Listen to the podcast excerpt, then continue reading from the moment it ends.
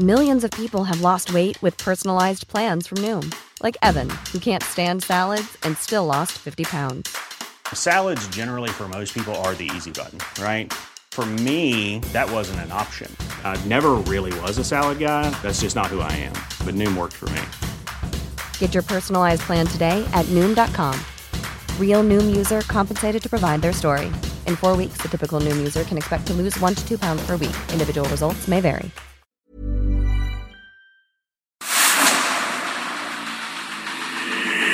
En la llaga. Había una vez un mundo en el que nadie creía. Un país de historias inexplicables. Una nación con personajes asombrosos. Santo Tomás tenía razón. Hay que ver para creer. El México increíble. Las verdades que duelen. La voz de los que callan. El dedo en la llaga. Infórmate, diviértete, enójate y vuelve a empezar. El Heraldo Radio presenta El Dedo en la Llaga con Adriana Delgado. Qué cortas eran las horas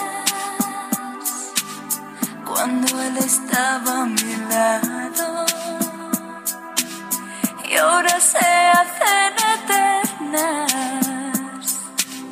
Su corazón se ha dormido. No me digas por favor que no vuelvo a verte, pues para mí la vida no es vida si tú no estás junto a mí.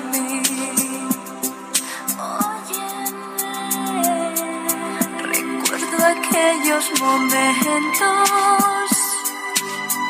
Muy buenas tardes. Ay, se escucha mucho, me escuché mucho. ¿Cómo estás, Samuel. Prieto? ¿Qué tal? Muy buenas tardes. Qué Pues gusto así hay saludarte. que iniciar y terminar el día. Con Claro. energía, con pasión, con emoción, con fe. Que no caiga Exacto. el, ánimo. por porque supuesto. en este momento lo necesitamos. Lo necesitan las personas que están enfermas, que está- tienen, están contagiadas de COVID. Lo necesitan las personas que están, estamos pasando por una crisis económica. Así es. ¿Que somos todos? que somos todos. Así es. lo necesitamos, este, lo necesitan los políticos para que tengan fe y emoción, para que no, para que puedan cambiar Claro. el panorama que tenemos. Así es. En fin, lo necesitamos todos.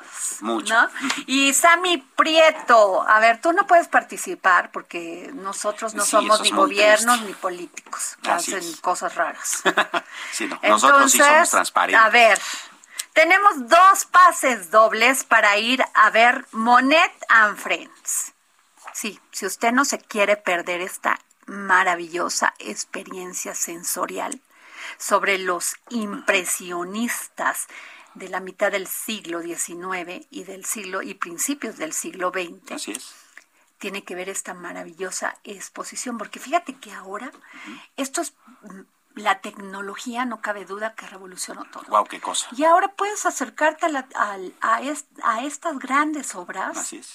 Sami, con, teniendo una experiencia sensorial, porque no solamente ves, sino hay música, sino escuchas, pero también hueles. Claro, te acercas tanto a la obra de arte que te sientes dentro de ella. Y además no hay de- manera que tengas distracciones porque es como oscuro Así es. y estas grandes pantallas te hacin- es tener, pues, in- in- ¿cómo se dice? Tener una experiencia inmersiva. Así In- es, inmersiva. eh, Sí, envolvente por entonces, este, pues es maravilloso. A quien me siga, a quien me siga y me mande un tuit a arroba Adri Delgado Ruiz, se van a llevar ustedes unos pases Fantástico. dobles.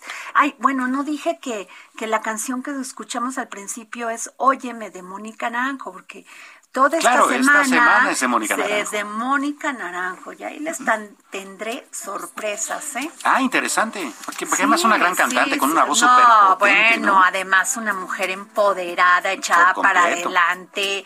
Fíjate que fue bien interesante y ha sido bien interesante las mujeres que nos que nacimos en el siglo pasado.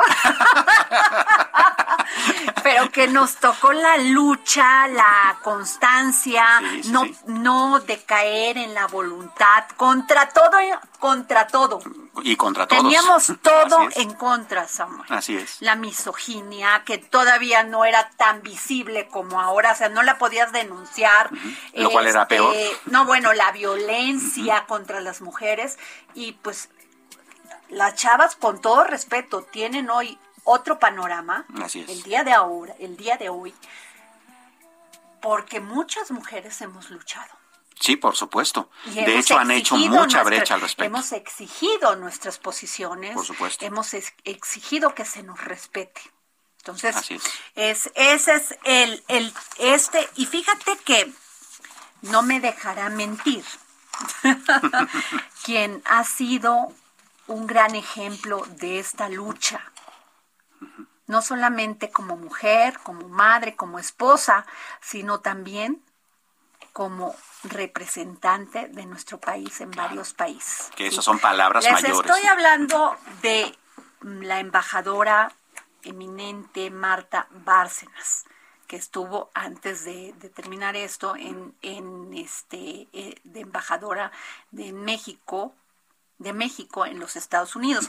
Pero bueno, ¿cómo está embajadora? Muy bien, Adriana, pues eh, aquí lista para conversar contigo y para poner el dedo en la llaga. Oiga, usted, ahorita que estábamos hablando de Mónica Naranjo y todo este trabajo, toda esta lucha que, que hemos hecho las mujeres que nacimos en el siglo pasado y este y que seguimos dando esa pelea, pues usted es un ejemplo de ello. Pues mira, yo, yo no sé si soy un ejemplo o no, pero sí quiero pues decir que, que siempre he sido fiel a mis principios y siempre he luchado porque se reconozca enormemente la capacidad de las mujeres. La capacidad, la preparación, la entrega, el profesionalismo de las mujeres en todo lo que hacemos. Sea en la carrera diplomática, sea en la otra carrera que tuve cuando era joven de bailarina de danza clásica, sea como madres, sea... Fíjate que las mujeres, Adriana, tenemos a veces una triple carga de trabajo, ¿eh? La carga profesional, y tú lo sabes, la carga familiar, y, eh, y, y somos siempre, creo yo, o en la mayoría de las veces, el pilar de las amistades y, y de la familia. Eh, Este, pues la verdad, usted es una mujer que ha luchado por abrir brecha a muchas mujeres. Yo le quiero hacer una pregunta antes de entrar a nuestro tema. Us- eh, usted en esto, en esta carrera diplomática que ha tenido eh, y muy exitosa embajadora, ¿ha sufrido usted de misoginia? Sí, cómo no. No, no diría que ha sido el patrón de la carrera, pero sin duda alguna sí eh, actos de misoginia, como por ejemplo alguna vez eh, me acuerdo que pagaban a los jefes de departamento, eh, teníamos diferentes categorías de pago y me dice mi entonces jefe, mire, tú eres la mejor y la que mejor trabaja, pero no tienes familia y los otros sí, así que a los otros les va a tocar el salario más alto y a ti el más bajo. No, bueno. Es que sigue sucediendo eso, embajadora. Sigue sí, pasando sigue eso. ¿Por qué creen que los hombres son los que siguen manteniendo la familia? Así es. Yo soy madre soltera y toda la vida he tenido que mantener a mi hija. Y seguramente has pasado por experiencias similares a las que estoy contando. Sí, totalmente. O sea, que creen que los hombres son los que los que siguen siendo los proveedores, ¿no? Así es. Otro tema, no, los hombres sí entendemos de política. Las Ah, mujeres sí. son demasiado suaves. O no, o ustedes... O su un- carácter, O o, su carácter, o cómo. Sí, entonces ese tema, híjole, no sabes a mí la rabia Ya me imagino la impotencia, además. y decir, pero a ver, ¿qué, qué les hace pensar que las mujeres no entendemos de política? ¿Que no ven personajes como Angela Merkel? No, no conocen de la historia, malas. porque además son ignorantes. Claro, Porque si, si entendieran esto, pues entenderían que las mujeres en la, en la, en la segunda guerra, en la primera guerra mundial, se fueron a pilotear una, a pilotear y a, este, a hacer 20 mil cosas para salvar sus países. Bueno, en la primera. Y en la segunda y en la revolución y en la independencia, tiene usted razón. Y yo siempre, fíjate, algo que siempre dije en toda mi gestión como embajadora de México, cuando daba conferencias, cuando hacía, decía, a ver, México descansa en los, en los hombros de sus mujeres. Claro, totalmente de acuerdo. O sea, el país no sería, no saldría adelante sin sus mujeres. Yo creo que somos el activo más fuerte del país, Adriana. A lo mejor no estoy viendo para muchos demasiado feminista, pero estoy convencida. Pues sabe qué, embajadora, con todo respeto para aquellos que digan eso, perdón, es su problema. Porque si no hemos, si mujeres como ustedes, no, usted no hubieran luchado y hubiesen alcanzado posiciones importantes, muchas otras mujeres no hubieran tenido ese modelo a seguir. Con todo respeto. Pues espero que, que mujeres como tú, como yo, como tantas mujeres que están en el gobierno, seamos de veras un ejemplo y se siga abriendo brecha a las mujeres y no solo brecha, que haya cada vez más respeto. Así en todos sentidos. Pues, embajadora, ahora sí quiero entrarle al tema, porque leí su columna sobre este los 16 nombramientos que se dieron de embajadores y cónsules de México.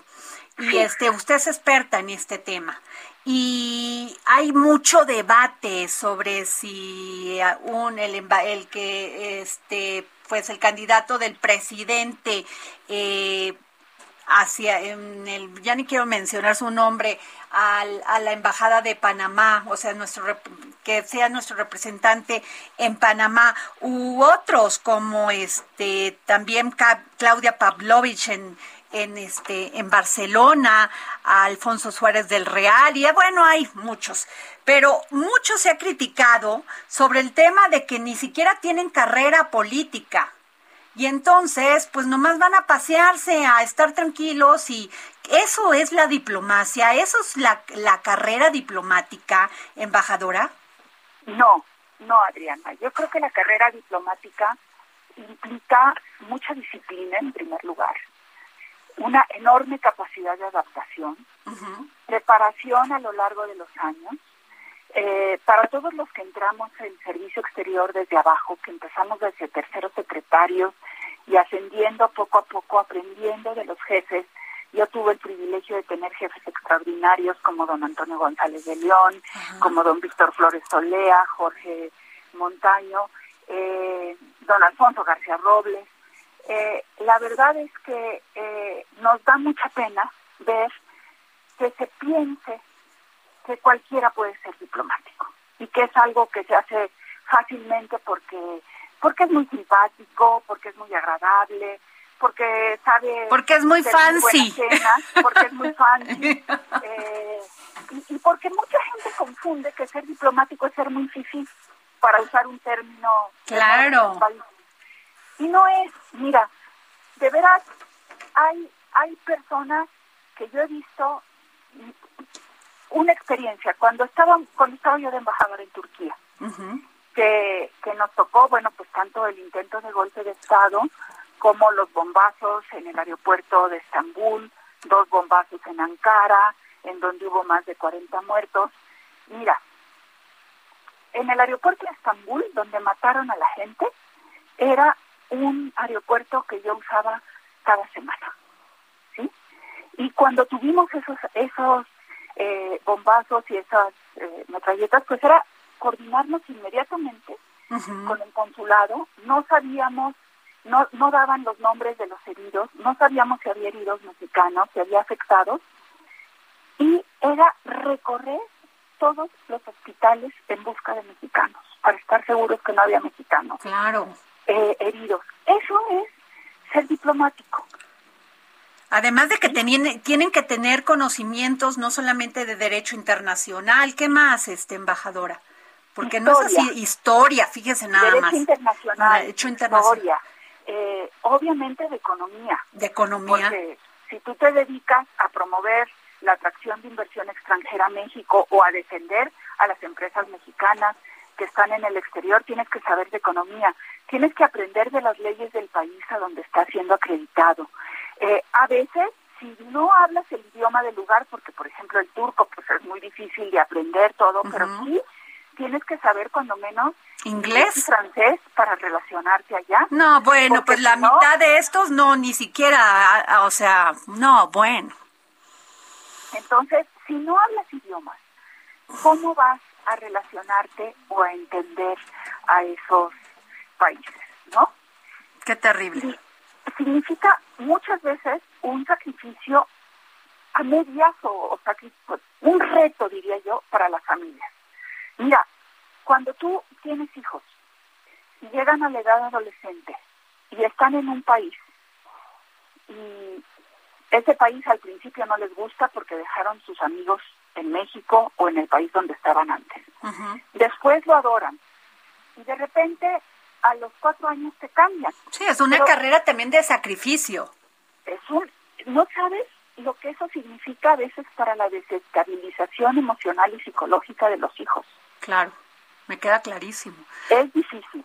Pero, pero embajadora, eh, entonces, ¿qué pasa? Porque siempre eh, no hay presidente de la República que no tenga esa sensación de premiar como un premio, darles un premio de consolación de que no los pueden incluir en su en su gabinete y si no porque los quieren alejar del país o sea, esa es la historia no solamente de un presidente con una extracción priista, panista o morenista. Todos tienen esa, esa tentación y no respetan, no respetan al servicio exterior mexicano. Pues yo creo que lo has dicho muy claro. Yo creo que el problema esencial está en la falta de respeto, por un lado, y en la falta de comprensión de la importancia de contar con una representación profesional y entrenada en el exterior. Y ojo que esto no quiere decir que todos los embajadores de carrera sean maravillosos. ¿no? Claro, también eso es eh, cierto. También hay, también hay. Hay frijolitos negros. hay frijolitos negros, ¿no? Hay frijolitos negros. Pero, eh, pero yo creo que el país, un país como México, que le puedes llamar potencia emergente, potencia media, pero que es un país que pesa en la escena internacional. Claro.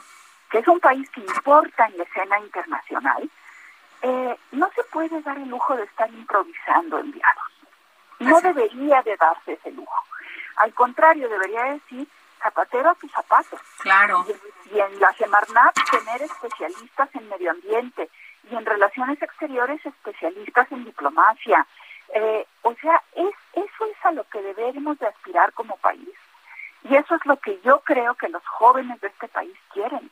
Decir, bueno, si yo estudio esto, me especializo en esto, soy bueno en finanzas o soy bueno en la diplomacia, todo, yo quiero que me reconozcan y me den oportunidades. No, no que me impongan nombramientos porque son amigos, porque son políticos en desgracia o políticos premiados. Totalmente. Hay que recomponer el servicio exterior mexicano, embajadora, porque es tan importante para un país que quiere crecer desarrollarse económicamente, culturalmente, pues no puedes estar aislado del mundo, estás inmerso en el mundo. Totalmente. Y, así como eh, todo lo que hacemos en México impacta nuestra imagen en el exterior, lo que está sucediendo en el mundo nos impacta. Hay que ver simplemente ahorita cómo cerró ayer el precio del barril del petróleo en Europa ante las tensiones Rusia-Ucrania. 90 dólares cuando el presupuesto en México está hecho a 55. Bueno, eso nos va a beneficiar por el momento, no sabemos por el momento. las gasolinas. Claro. Pero todo lo que pasa en el mundo impacta a México. Así es. Y eso lo tenemos que tener claro. Pues yo le agradezco, no sabe cómo, embajadora eminente Marta Bárcena, eh, que nos haya usted tomado la, la, llamada y la palabra también, la llamada para el dedo en la llaga. Muchísimas gracias. Muchísimas gracias a ti, Adriana, y esperemos que sea una de varias conversaciones, siempre peleando por el reconocimiento del enorme papel que jugamos las mujeres en este país. Muchísimas gracias, embajadora. Hasta luego, Adriana. Bueno, a ver, ¿qué les cuento que me llamó poderosamente la atención porque los diputados de la bancada de Morena impulsarán una iniciativa para que el gobierno federal, a través del Instituto para devolver al pueblo lo robado, el INDEP, pueda disponer de 14 mil millones de pesos en cuentas bloqueadas por la Unidad de Inteligencia Financiera a personas presuntamente vinculadas al crimen organizado. Y tengo en la línea el diputado Leonel Godoy, vicecoordinador del Grupo Parlamentario de Morena en la Cámara de Diputados. ¿Cómo está, diputado? Bien, buenas tardes, Adriana. Gracias por recibirme. no, gracias a usted.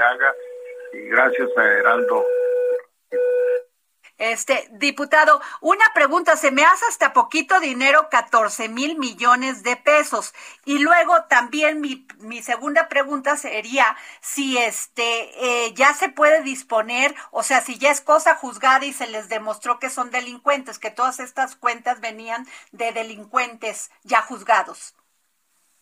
Bueno, son, son, dos situaciones jurídicas diferentes, Adriana. Una es la que tú señalas, cuando ya es cosa juzgada y se aplica la ley de extinción de dominio. Y otra es la que propuso el eh, titular de la Unidad de Inteligencia Financiera, Pablo Gómez, que de esos 14 mil millones de pesos en su conjunto que están congelados, hay un poco más de 2 mil millones que nadie reclama. A esa cantidad es a la que se refiere el diputado Pablo Gómez, que como otros bienes muebles, porque al final del día el dinero es un bien mueble. Hay muchos bienes muebles, hay precedentes, hay en nuestro eh, sistema jurídico nacional, eh, por ejemplo, los vehículos, los que se encuentran en los corralones después de determinado tiempo, este, pueden ser subastados por el gobierno del estado respectivo o por el gobierno federal, tratándose del tipo de, de delito o por lo que esté un vehículo retenido en un corralón del gobierno de un gobierno del estado de un gobierno del gobierno federal. En esos casos se actúa es una acción administrativa es jurídica pero administrativa sin resolución. En este caso lo que dijo Pablo Gómez es de que hay más de dos mil millones de pesos que nadie reclama desde hace años y que se encuentran en los bancos. Y ese dinero ahí pues es improductivo para todo mundo. Entonces lo que él plantea en base a estos precedentes de que el, el, dinero también es un, eh, digo, es una definición muy simplista, pero dentro del derecho en general hay bienes muebles y bienes inmuebles. Se habla, estos son bienes muebles, o, o sea, el dinero, que este eh, determinado plazo transcurra y que nadie lo reclame y entonces pase a ser propiedad del Estado mexicano a través del Instituto para devolver al pueblo lo robado. No, pues eso sí está bien, porque son de, y además son en bancos grandes, o sea que además ganan intereses, o sea, pueden mover el dinero como quieren. Así es, y ahí el único que gana es el banco donde está ese dinero retenido. ¿Y cuándo este, apenas se va a impulsar esta iniciativa? ¿Cuándo la van a presentar? Bueno, este, ahora de nuestra segunda plenaria que terminó el martes, este, eh, se presentaron dos propuestas que piden que las hagamos nuestras. Una es esta de Pablo Gómez, que la vamos a hacer nuestra, y otra de, de Mario Delgado para reformar unos artículos de la Ley General de Partidos Políticos para que los partidos, los que quieran, que es el caso nuestro de Morena, devolvamos directamente a Hacienda el dinero que queremos entregarnos. En nuestro caso, queremos entregar el 50% y todos los años ha habido muchas trabas en el Instituto Nacional Electoral para que eso se consiga. Entonces, Mario Delgado hizo una propuesta, eh, a mi juicio, atinada de que se reforme eh, la ley y para que este dinero sea entregado directamente por los partidos que así lo decidan a, a, la Hacienda Pública Federal. Esas son las dos propuestas y la idea es tenerlas en, febrero. Claro, o sea, presentarlas a partir del primero de febrero, ¿podría ser? No, no, no, a empezar a redactar. Ah, ok, Tienen un, hay, hay, todo un proceso legislativo. Bueno, sí, sí, hay un proceso legislativo y en eso en eso vamos a estar. Pues mm, le agradezco mucho, diputado Leonel Godoy, vicecoordinador del Grupo Parlamentario de Morena en la Cámara de Diputados, que nos haya usted recibido la llamada. Se lo valoro. Al contrario, Adriana, seguimos a sus órdenes. Buenas tardes. Bueno, pues este, ahí como ves. Vaya. Oye, yo, y yo creo que hay más, ¿eh? Muchísimo. No, muchísimo, más. 14 mil millones incautado al crimen organizado me parece que es como una tostadita. Exacto. ¿No? No, de, no con ceviche, sino con nada más salsita. ¿Y ya? Bueno, pues ya, nos vamos a un corte y regresamos. Cuando él estaba a mi lado y ahora se hacen eternas, su corazón se ha dormido. Adriana Delgado en su cuenta de Twitter. Arroba Adri Delgado Ruiz. Además, te invitamos a enviar tus opiniones y comentarios en texto o por mensaje. Burroughs Furniture is built for the way you live. From ensuring easy assembly and disassembly to honoring highly requested new colors for their award-winning seating, they always have their customers in mind. Their modular seating is made out of durable materials to last and grow with you. And with Burrow, you always get fast, free shipping. Get up to 60% off during Burrow's Memorial Day sale at burrow.com slash ACAST. That's burrow.com slash ACAST. burrow.com slash ACAST. Mensaje de audio a través de WhatsApp al 55 2544 3334. Y si quieres escuchar El Dedo en la Llaga de El Heraldo Radio, en cualquier momento y donde quiera que te encuentres, descarga el podcast disponible en Spotify y iTunes. Sigue a Adriana Delgado en su cuenta de Twitter en arroba Adri Delgado Ruiz. Y envíanos tus comentarios vía WhatsApp al 55 25 44 33 34 o 55 25 02 21 04.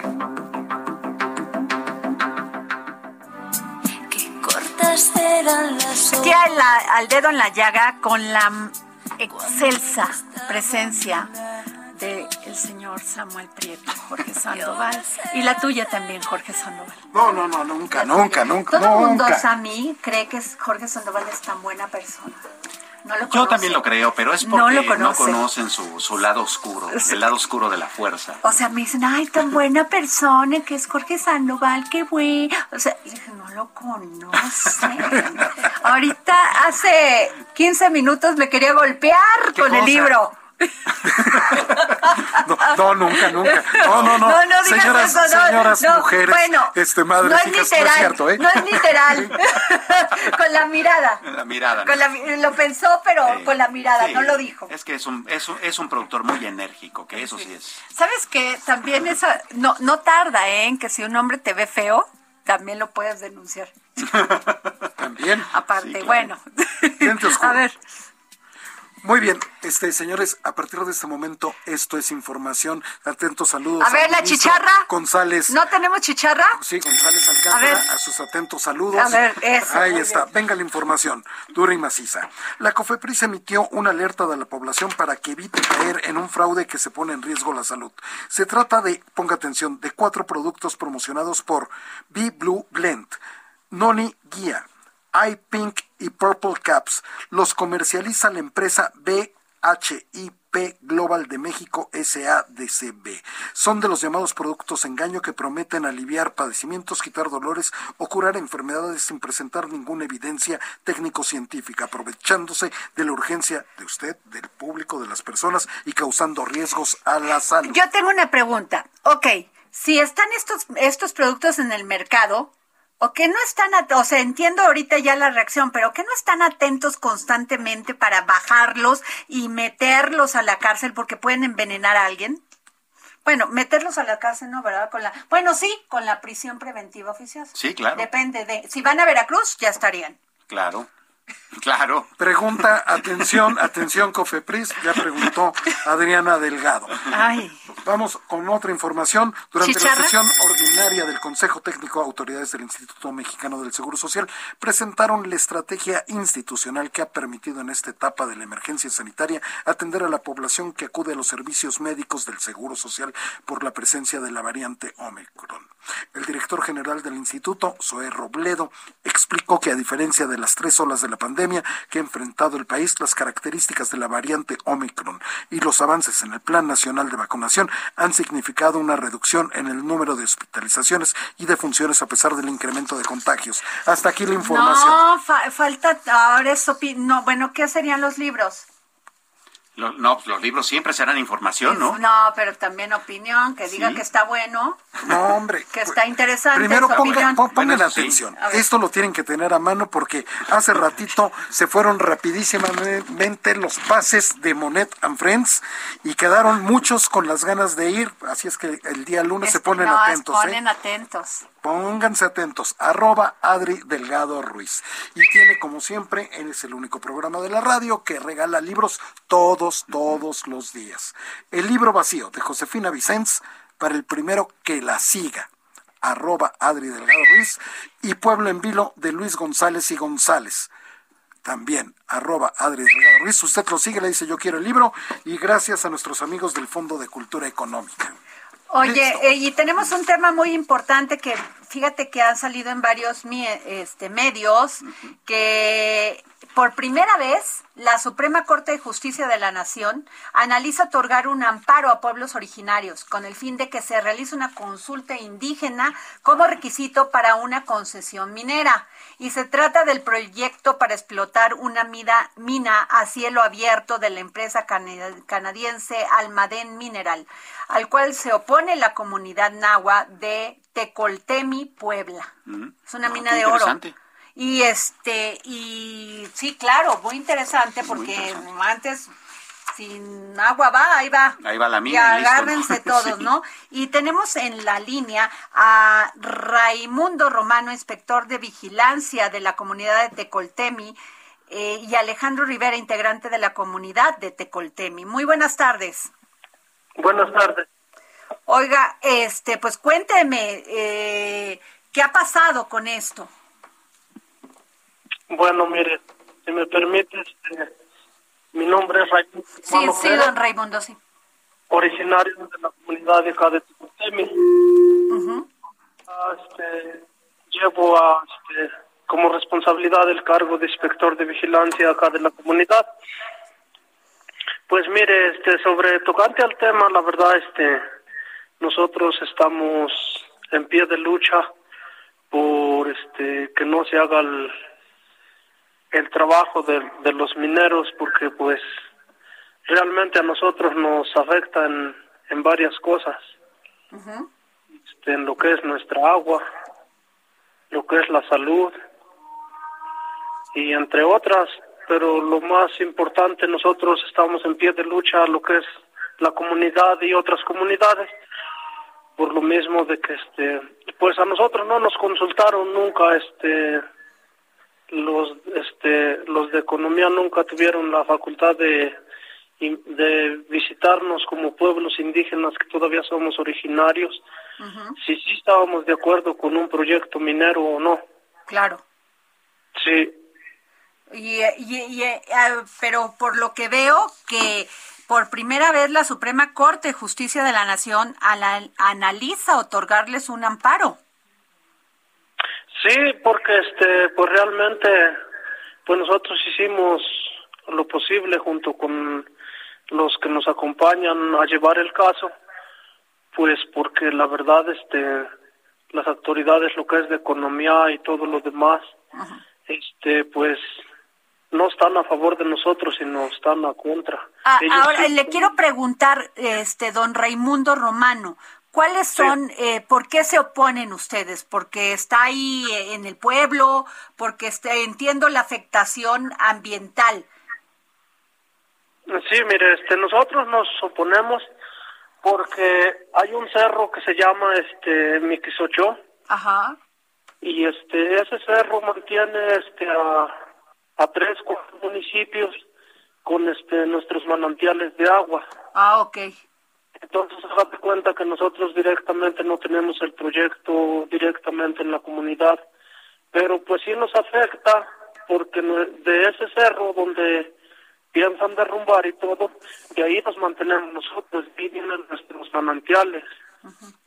Entonces mucha gente a lo mejor pues dirá que, que no, pero a nosotros sí nos interesa porque le digo, ese cerro es el que nos mantiene con vida, es el que nos da agua. Y es ahí donde quieren, pues se podría decir, explorar y explotar. Sí, parte de ese cerro. No, pues sí.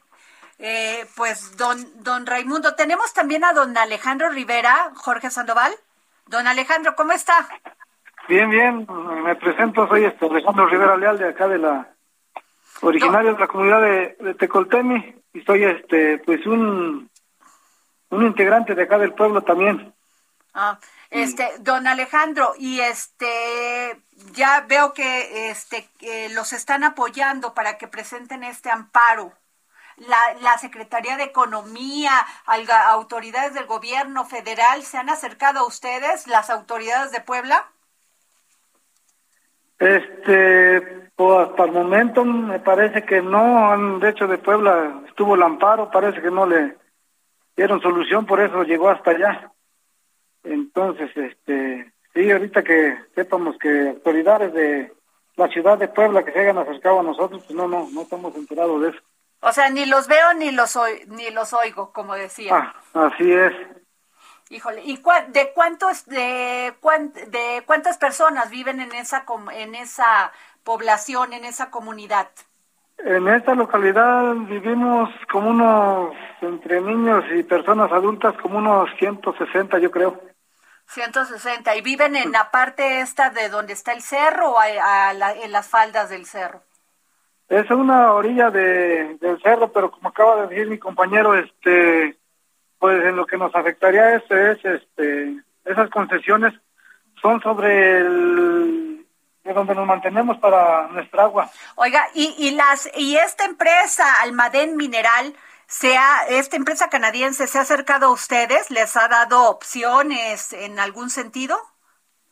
Pues hasta ahorita que llevamos acá no no nos no se han acercado, más que nada no nos, cuando este hicieron ese esas concesiones no se acercaron así aquí al pueblo de Tecoltemi a ver si estábamos de acuerdo que iban a hacer esa o darles otra opción o decirles a ver cómo apoyamos, ¿no? Pues sí, hasta ahorita no no tenemos ningún Pues muy mal por la empresa canadiense Almaden Mineral. O sea, no puede llegar a un país, instalarse, afectar el medio ambiente y no ni siquiera tener comunicación con los pobladores de esta comunidad. Claro. ¿No, Samuel? Claro, eso se llama responsabilidad social. Exacto.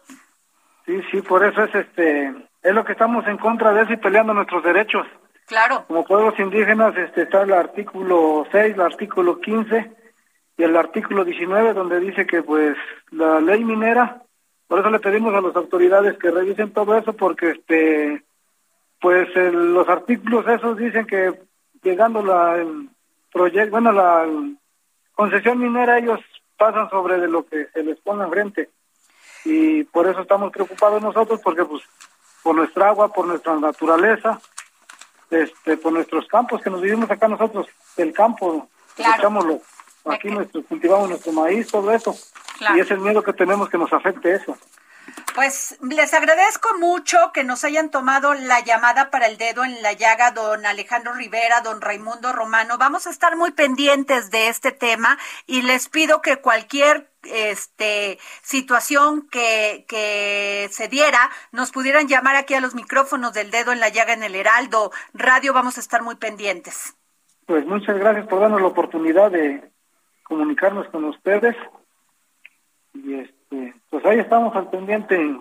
Muchas gracias, muchas gracias. Samuel Prieto, ¿qué tema? Vaya, qué tema. O sea... Siempre es un asunto de fuertes contra débiles, de poderosos contra pueblo, pero no no es el caso. Pero ahí el presidente debería de poner atención y la Secretaría de Economía, Tatiana Cloutierman. Por supuesto. Oye, a ver, muchos temas. Muchos. Muchos temas. La FED está imparable. Ahí vamos por taca, taca, taca, taca, y si allá les da una gripita, aquí nos da una pulmonía. Así es. Y nosotros aquí en México, pues subiendo las tasas de interés. Así es. Interbancarias, que dicen que no afectan, claro que afectan. Ah, claro, sí, claro. Ahora resulta, ¿no? sí, sí, claro que afectan. Y, y este, y tenemos en la línea a tu querido compañero que no sé por qué no vino, mi querido Mauricio Flores. Hola, Mau. Hola, el Omicron, Mau. por el Omicron. Ah, por el Omicron. Sí, por todos los, este, los, eh, estos Transformers que andan todavía en la atmósfera. Ah, sí. Bueno. Te falta Optimus Prime nomás. Oye, a ver, les quiero comentar, porque ayer tuvimos una exclusiva. Aquí el ingeniero Mario Morales Bielmas, director general de intermediación de contratos legados de la Comisión Federal, nos dio muchas notas, muchas, muchas notas que hoy vi reflejadas en, este, en varios medios de comunicación, pero aquí no las dio como exclusivas. Y este, y fue muy interesante porque nos habló de esta, no habíamos hablado de la operación de para abastecer 17 termoeléctricas que no existen y que se les pagó por la construcción a estas empresas. También habló de Ienova, TG, TC Energy, and Caso, Carso Energy y que este pues nunca pagaban la, el peaje de la transmisión de energía y que y pues que todos los ganones son este Iberdrola. Pues bueno, tan fácil como que presenten las denuncias. De hecho, digo, si presumen que les dieron la cara y que nos dieron, por lo tanto, a los mexicanos que presenten las Y no denuncias. lo dudo. Samuel, eh, no lo dudo tantito, Mauricio, porque, o sea, también tenemos experiencias de muchos actos de corrupción. Claro. Ah, seguramente, pero como dirían los clásicos, como diría el filósofo medieval, hasta no ver, no creer. Porque, digo, finalmente los contratos de gas, pues son, son de una manera transparente, hoy existen, los puedes revisar el histórico en Senase, yo también me puse a revisar, y pues aquí están, ahí está el nombre de quién los pidió. Ah, no, eso los sí, los contratos sí están, pero que sean Sí. leoninos, quién sabe. Y luego Y que otro, otro aprobado. tema que yo no Ah, que- había Que apuntado. lo hayan entregado o no entregado Claro, también. Mauricio, hay otro tema que yo no había entrado en esa eh, y que ayer nos metimos a profundidad. Fue el tema de que el, nosotros importamos gas natural, porque todas estas empresas este, que abastecen de energía, que tienen de autobasto o no, pues viven de este gas natural. Con eso, ¿no? Así es. Entonces, este, por eso el tema y el interés de Estados Unidos, porque entonces nos Bueno. venden el, el gas, pero además nos, nos ponen la empresa, o sea, ganancia co- rotunda. Bueno, también hay que ver que México no ha generado la producción de petróleo. Es más, ahí te va un dato, un contrato que había dado Petróleos Mexicanos en esta administración para una refinadora de gas natural extraído de, de los pozos que están frente a la costa de, de, de Tabasco, era el proyecto Itzachi. ¿Sabes qué pasó con el proyecto Itzachi? Nunca, nunca le dieron eh, eh, su- suficiencia presupuestaria como para que se pudiera echar a andar. Y era necesario, con lo cual se hubiera reducido, no el todo, pero sí un 15% de la importación de gas, lo hubiéramos reducido. Y eso ya sucedió en este gobierno, no sucedió con Peña, no sucedió con Calderón, pero ya sucedió. De hecho, de hecho hay muchas este, tropiezos y muchas malas decisiones que históricamente fue tomando petróleos mexicanos que tenían que ver hasta con el sentido común. Digo, tú por ejemplo eres originaria de Poza Rica y mm, No, creciste bueno, ver, ¿te pozos, ¿no? acuerdas el de Chicotepec? Exacto. Un drama, una robadera de dinero. Claro, y entonces, ¿qué hacían además de eso? Perforaban el pozo y se encontraban gas. ¿Qué hacían con el gas? Lo soltaban a la atmósfera, ni siquiera lo atrapaban, ¿no? Entonces, y ya después... Cuando- contaminaban. exacto. Y ya eh, todo ese gas se desaprovechaba, salía a la atmósfera, ya después perforaba, pues porque lo que buscaban era petróleo. Y no gas o sea, jamás, jamás tuvimos una infraestructura real para procesar gas. Es más, tenemos la cuenca de Burgos todavía más al norte del país, que es un superabastecimiento de gas natural. No lo explotamos, mejor lo compramos. Claro. ¿no? Fíjate que de hecho México hoy enfrenta un juicio internacional en La Haya que levantó la Wild Wildlife ajá, precisamente por la quema de gas. La quema de gas. Bueno, yo soy de. Poza Rica, Veracruz, ahí quemaban los- el gas y contaminaban. Nosotros hicimos un documental, ¿te acuerdas? Exacto, sí. De eso. sobre eso. O sea, terrible, los, los posarricenses vivíamos oliendo gas todos los días. Así es, y gas que se iba a la atmósfera y que no se aprovechaba de ninguna forma. Bueno, vayamos a otro, a otro tema, porque este vamos a entrar. A ver, las tasas de interés, Mauricio. Uy, las tasas de interés, a ver, sí afecta de entrada con el costo de la nueva deuda que renueve o recontrate el gobierno mexicano. Segundo, va a encarecer el costo del dinero de los nuevos créditos que los bancos vayan a asignar. Eh, tienen margen, sí, tienen una, tienen posibilidad de eficientar, sí, pero todo tiene un límite porque hay que recordar de dónde venimos, bellísima Adri, Samuel, venimos de tasas que estuvieron a 4% las primarias y van que vuelan al 7.5%. Sin problema alguno. De hecho, este, hay, hay varias cuestiones aquí eh, en el ambiente de las tasas de interés que llaman mucho la atención. Ayer, por ejemplo, se da un estudio, este, si recuerdo bien era de Bloomberg, que decía el estudio, este año la economía mundial ni siquiera la va a determinar el COVID, ni siquiera la va a determinar la, la, la política pública. Este año la economía mundial la van a manejar los bancos centrales. ¿No? Y el primer ejemplo es la Fed. La Fed ayer mismo emite un comunicado. Sí, nosotros a partir de marzo vamos a, activar las tasas de interés. Ahora sí va a tener costo el dinero allá en Estados Unidos. Y además de eso vamos a dejar de comprar bonos gubernamentales. Así es de que la economía cada vez va a tener que empezar a activarse por sí misma. ¿no? ¿Qué va a hacer el Banco de México? Que por cierto tiene una reunión en este mes antes de que la Fed haga su movimiento. Bueno, hay quienes dicen, desde este, desde este momento el Banco de México va a subir 50 puntos base. Hay quienes dicen, no, como el subgobernador Esquivel, no, nosotros nos vamos a esperar porque calentar antes no está bien. Y otros dirán, bueno, vamos a subir 25 puntos base durante las siguientes cuatro decisiones a ver qué pasa. Pero de que vamos a llegar al 7%, eso ni dudar. No, y hay preocupación en el presidente, ¿eh? sí la hay. Oye, y a ver, Banamex. Banamex, Banamex, Banamex. Oye, yo he estado leyendo sobre este personaje que la verdad, ¿cómo se llama? Porque tiene una... Javier Arrigunaga. Arrigunaga, o sea, el hombre es todo un personaje, no solamente compra Banamex, tiene que ver con la, con la, con Aeroméxico, o sea, eh, tiene que ver con el FOAPROA y con esta venta que la verdad sí tiene razón el presidente, es inmoral. Pues mira, no fue inmoral porque la moral es un árbol, es un árbol de moras este, que da unos frutos muy ricos. y en ese momento, y en ese momento las reglas permitieron hacer lo que hizo Roberto Hernández, el señor Alfredo Jam, a través de bolsa y toma la barbón nos dejaron sin el pago de impuestos. Ahí sí, digamos, fue, no era mentira, pero exageran. Finalmente, este, tuvieron a bien aprovecharse de un esquema legal que puede ser finalmente eh, falta de ética y moral, como dirías, pero que fue legal, fue legal. Tú, Samuel. Y eso nos duele. Eh, eh, enlistemos un poquitito nada más el currículum vitae de don Javier Arregonaga.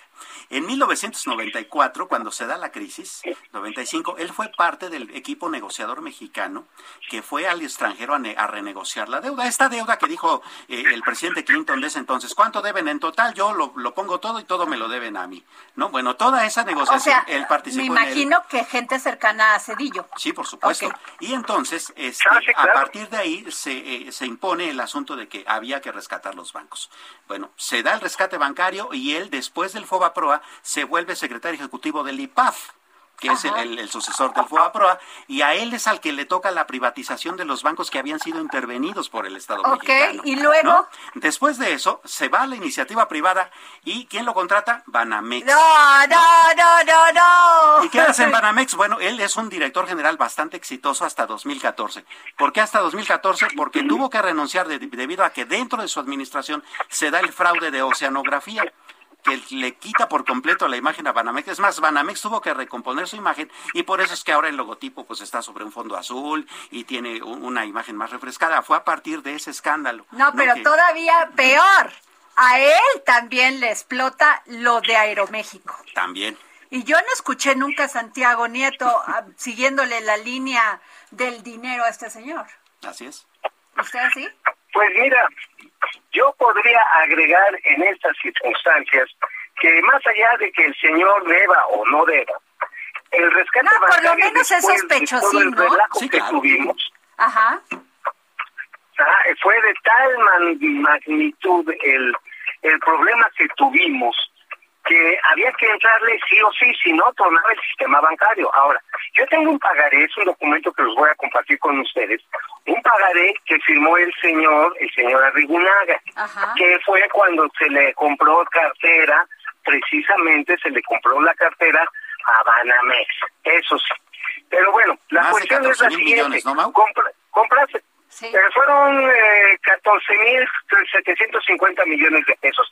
El hecho y eso es importante, la mitad de eso fue el resultado de las auditorías que mandó a hacer la Cámara de Diputados, lo que le llaman la auditoría Maki, reveló que la mitad, y así lo dice, 50%, eran créditos que nunca debió haber comprado el Pro. A mí se me hace que, que este hombre, este ¿cómo se llama el, el, que está? Ay, se me fue el nombre de, del que estamos acusando en Pemex. Ah, este, Emilio Lozoya. Emilio Lozoya es un niño de kinder contra esto, ¿eh? No, yo creo que Lozoya este, era más o menos eh, equivalente, equivalente, equivalente. No, es Pero que mira, de veras. lo que diría, ahorita hay una posibilidad muy importante A con la rápido, porque tenemos tre- 40 segundos. que la Y Secretaría 20 son de, Hacienda Ma- diga, de Samuel. "Échenme, Ajá. échenme para acá, échenme para acá el pagaré Fobaproa, la mitad de lo que no estuvo debidamente debidamente fundado, que a valor presente son 30 mil millones de pesos. No, Y bueno, estamos ¿qué todos caso? Pues entonces sí que dejen todo el patrimonio termina. cultural, ¿no? Y entonces a lo mejor medio empezamos Sí, a que quedar a para acá, mano. que venga para la- el tesoro de la Por nación. eso te digo que ya Lozoya es un niño de kinder, si le buscas. Bueno, ya terminamos, chicos. Nos tenemos que ir. Muchísimas gracias, Mauri, por tomarnos la llamada. Gracias, Ani, por estar aquí. Nos vemos mañana. Cortas eran las horas cuando él estaba a mi lado y ahora se hace El Heraldo Radio presentó El Dedo en la Llaga con Adriana Delgado. Planning for your next trip? Elevate your travel style with Quince. Quince has all the jet setting essentials you'll want for your next getaway, like European linen, premium luggage options, buttery soft Italian leather bags, and so much more. And it's all priced at 50 to 80% less than similar brands. Plus, Quince only works with factories that use safe and ethical manufacturing practices. Pack your bags with high-quality essentials you'll be wearing for vacations to come with Quince. Go to quince.com slash trip for free shipping and 365-day returns.